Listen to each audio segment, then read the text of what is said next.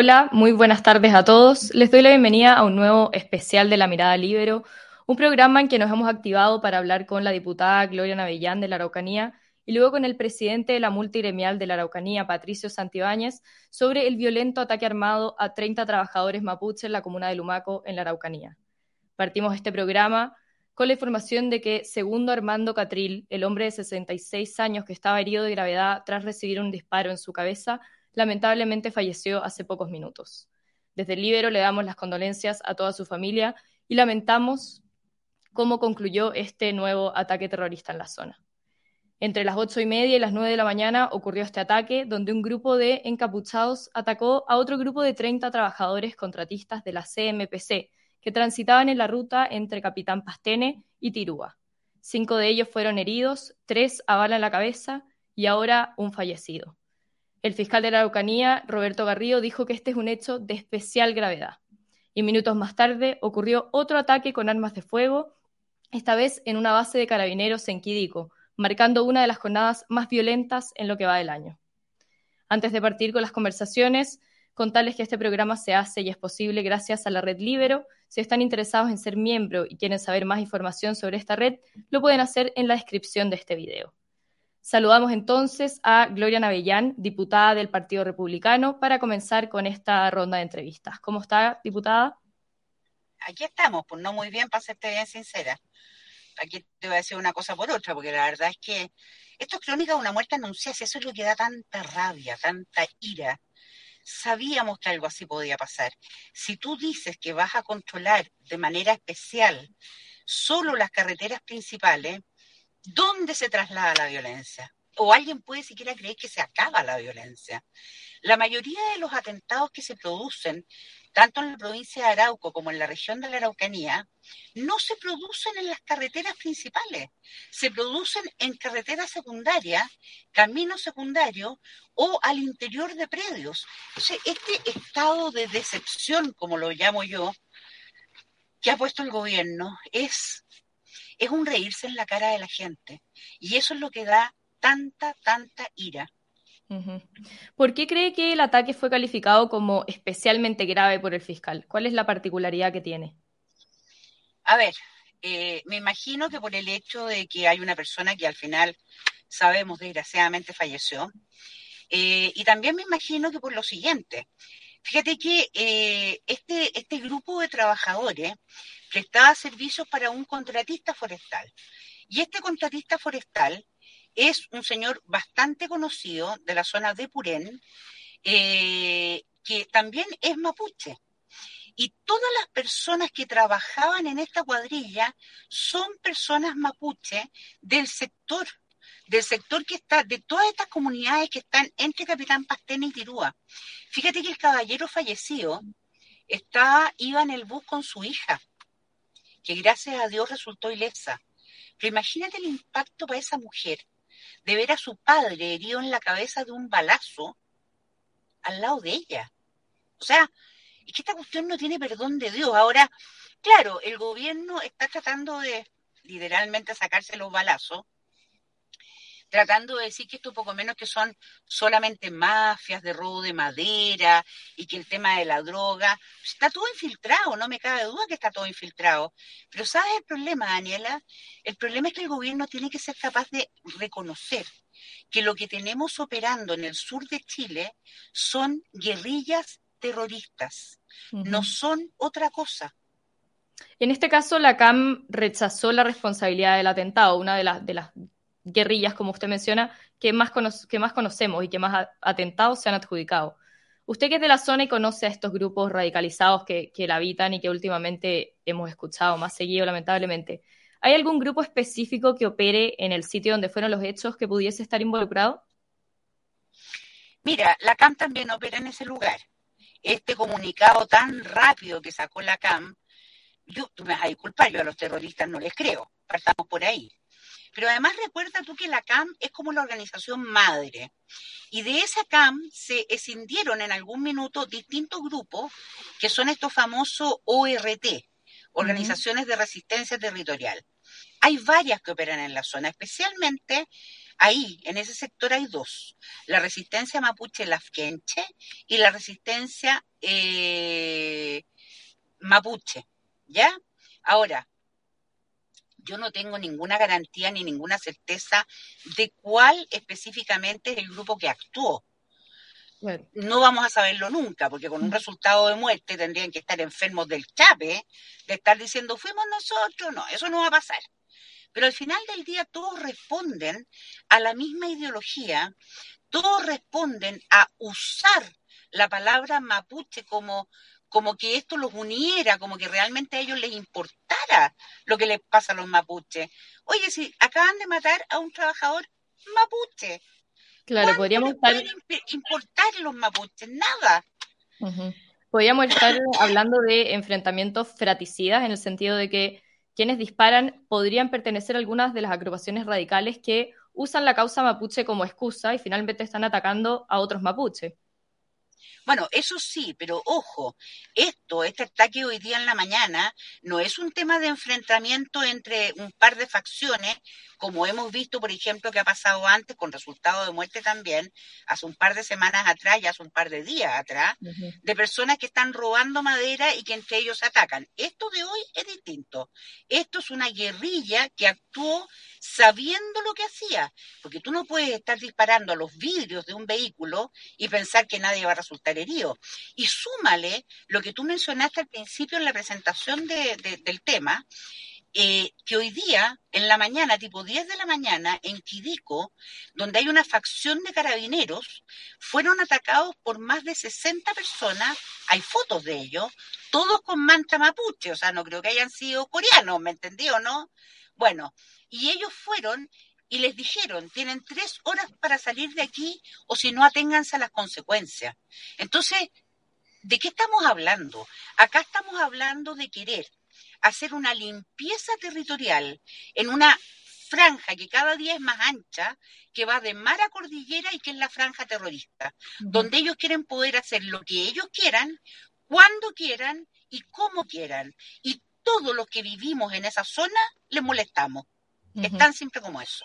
¿Cree que hay hechos, por ejemplo, que el gobierno haya desestimado querellarse contra Héctor Yaitul o desde Chile Vamos han apuntado alguna responsabilidad del gobierno debido al estado de excepción acotado que aplicaron?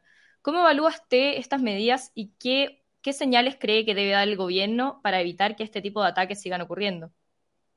Partiendo de atrás para adelante, yo creo que el estado de excepción acotado que están poniendo claramente no sirve de nada, es peor, porque incluso agrava la situación tenemos el, el, atentado el otro día, el día jueves, contra esta gente que le mataron tres caballos acá en acá cerca, en Ercilla.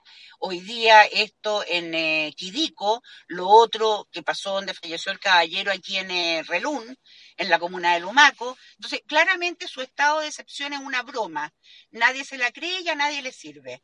Y respecto a la no presentación de querella de parte del gobierno a Héctor Yaitul y ojo a Víctor K. que no encontró nada mejor que al par de días salir con declaraciones similares, uno de los líderes de Temucuicuy, pues bien, le quiero decir al gobierno que ellos son acreedores de eh, algún tipo de acción legal por no hacer lo que tienen obligación de hacer. El gobierno tiene la obligación de hacer respetar la constitución, tiene la obligación de hacer cumplir las leyes y tienen que dar el ejemplo en esto. Y ellos tienen la obligación ante dos personas que están cometiendo un delito grave contra la seguridad interior del Estado, ellos tienen que hacer la querella para que la Fiscalía pueda actuar. Y por lo tanto, al no hacerlo, ellos están siendo cómplices de que este delito se esté llevando a cabo como se está llevando hoy día. En honor al tiempo, diputada, le hago la última pregunta. ¿Hay alguna particularidad en la comuna de Lumaco o en la zona de Capitán Pastene que haya, que haya facilitado este atentado? ¿O también tiene que ver con el tema del estado de excepción acotado y que estas rutas se están dejando un poco más de lado? Eso es una excusa, lo de las rutas que se están dejando de lado. Desde históricamente, yo lo vengo denunciando ahora unos 8 o 10 años, en las costas de Biobío, hablemos de Quidico Tirúa, es donde se desembarcaban, y probablemente se sigue haciendo, armas municiones, insumos para drogas duras y personas que han entrenado a las guerrillas terroristas. Esto yo lo he denunciado públicamente y también a los distintos gobiernos, desde Bachelet 1 en adelante. Sabemos dónde se producen las drogas, sabemos dónde van estas armas y la ruta que usan, una de las rutas que ocupan, es justamente desde Tirúa, pasando por Capitán Pastene, Lumaco, Camino La Rosa, de ahí se tiran hacia, por el camino Santa Rosa, hacia eh, el cruce El Morro, y desde ahí llegan a Temuguicoy. Se lo dibujé personalmente en un mapa en el escritorio de su oficina a Andrés Chadwick cuando era ministro del Interior. Dibujé en el mapa cuál era la ruta que ocupaban. Así que que no me venga a decir este gobierno que no tiene idea de lo que estamos hablando, porque yo me imagino que esos papeles o esos antecedentes los habrán heredado. Bueno, diputada, le agradezco mucho su tiempo y su relato sobre el lamentable atentado que vimos hoy. Muchas gracias, Daniela, por la oportunidad de dar, decir las cosas por su nombre. Gracias. Ahora pasaremos a conversar con el presidente de la multigremial de la Araucanía, Patricio Santibáñez, quienes han estudiado de cerca las cifras de violencia con y sin estado de excepción en la Araucanía. Hola Patricio, ¿cómo estás? Hola Daniela, muy bien, gracias. Ustedes que han estudiado la situación de violencia en la macrozona sur, ¿cree que es este el atentado más brutal que ha habido en la zona en los últimos años, dado que se refleja una clara intención de atentar contra la vida de 30 trabajadores? Yo creo que es similar a otros que han ocurrido no, hace algunos días nomás murió otro comunero cerca de Casabiela, en la ruta de, que une eh, Tirúa con Carahue, que fue menos noticioso, pero, pero esto de disparos a trabajadores eh, con armas de guerra viene ocurriendo hace, yo diría hace dos o tres años. Eh, me acuerdo un trabajador en Collipulli, otra persona, un joven cerca de Cañete. Eh, eh, es uno más en, una espiral ascendente de, violencia. En los 50 días, ¿sí? Sí. En los 50 días sin, sin estado de excepción, un informe realizado por ustedes concluyó que hubo un alza de 289% en los ataques armados en la zona. Hoy la jornada de violencia se da a seis días de la implementación de esta medida, pero acotada por parte del gobierno. ¿Puede ser el ataque una señal de fuerza de estos grupos radicalizados ante la decisión del gobierno? Bueno, yo, creo que sí. Es bueno precisar que en los últimos cinco o seis meses del gobierno anterior había una, previo a eso, una escalada de violencia muy fuerte esto ha venido creciendo particularmente el 2021 muy fuerte. El, estado de excepción pudo reducir los delitos aproximadamente a la mitad, pero no redujo los delitos de atentado incendiario, particularmente en la zona que estamos hablando, o lo redujo levemente. ¿ah? Eh, y cuando parte este gobierno hay una serie de señales, malas señales, y que han llevado a una situación de desde el estado de excepción aumentar 2,7 veces los hechos de violencia, particularmente ataques armados, atentados incendiarios, pero también empiezan a aumentar las usurpaciones. Yo creo que es bueno precisar que, aquí hay una historia de impunidad. Eh, no sé, se queman más de 300 vehículos al año, 200 y tantas casas, mueren 10, 11 personas por año y la mayoría de esos delitos nunca son sancionados. Eh, los niveles de eficacia del sistema persecutorio, digamos, la fiscalía, las policías, es muy bajo y la mayoría de los casos terminan archivados. Entonces, esta crisis, yo diría, responde a la falta de funcionamiento del Estado de Derecho, de, de una mínima eficacia policial y judicial, y que nos lleva a una situación ya prácticamente desbordada y como lo decía, de, grupos eh, guerrillas paramilitares eh, que pueden hacer lo que quieren y, que básicamente creen que pueden hacer lo que quieren y lo hacen. Los niveles de impunidad en la zona, según informes realizados también por la multigremial, llegaban al 98%.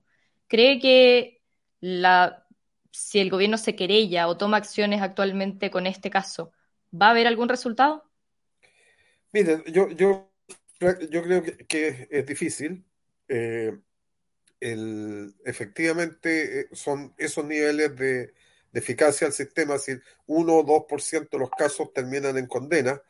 Eh, y, pero ya se llega a una situación en que lo que empieza a pasar es que se hace más difícil aún porque el control territorial en ciertos territorios lo empieza a hacer esta gente. Entonces los estados de excepción eh, permiten al menos que el control territorial lo empiece a disputar el Estado o lo empiece a hacer el Estado y empiecen a, puedan funcionar las instituciones como las policías, las fiscalías. En realidad Carabineros hace rato que no está eh, con la dotación y la capacidad suficiente para hacer frente a este fenómeno y por lo tanto es necesario la acción de, la, de, de, las fuerzas militares.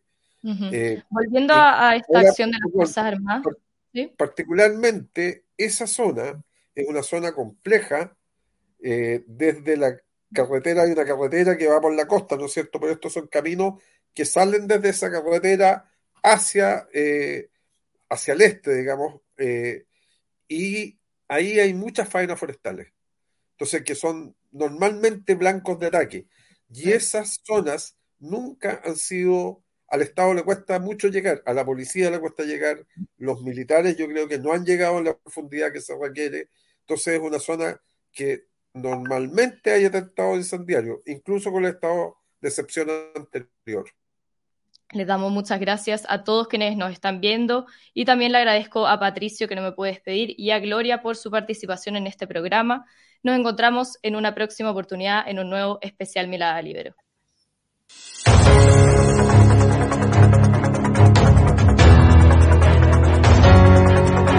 Haz que estos contenidos lleguen más lejos haciéndote miembro de la red Libero.